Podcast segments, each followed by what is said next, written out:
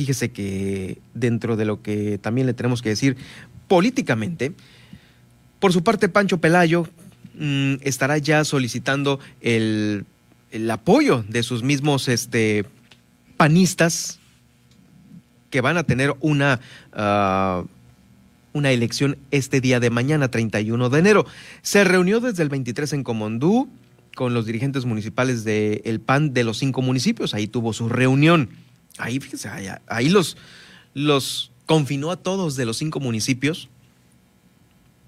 Y bueno, ya sabe, ahí entre algunas de las cosas que se discutieron fue justamente la precampaña que está realizando desde el día 23.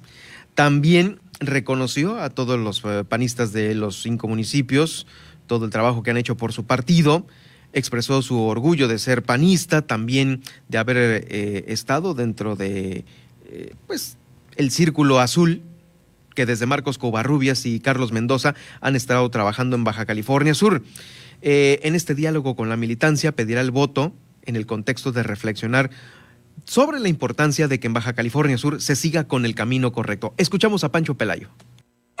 Presento ante esta comisión organizadora electoral la solicitud formal avalada por un total de 1.610 firmas de militantes con sus derechos vigentes que respaldan mi intención de representar al PAN en el proceso electoral de junio del próximo año. Lo hago con la firme convicción de que debemos seguir por el camino correcto. Todos coincidimos que es una prioridad mantener a nuestro Estado como un referente nacional en calidad de vida y desarrollo. Es tiempo de sumar.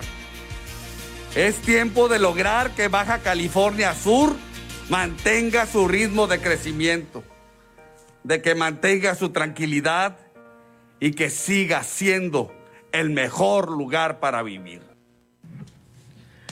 Bueno, después de que se oye horrible esta mm, cancioncita que le pusieron al inserto, porque es una nota, no es un spot.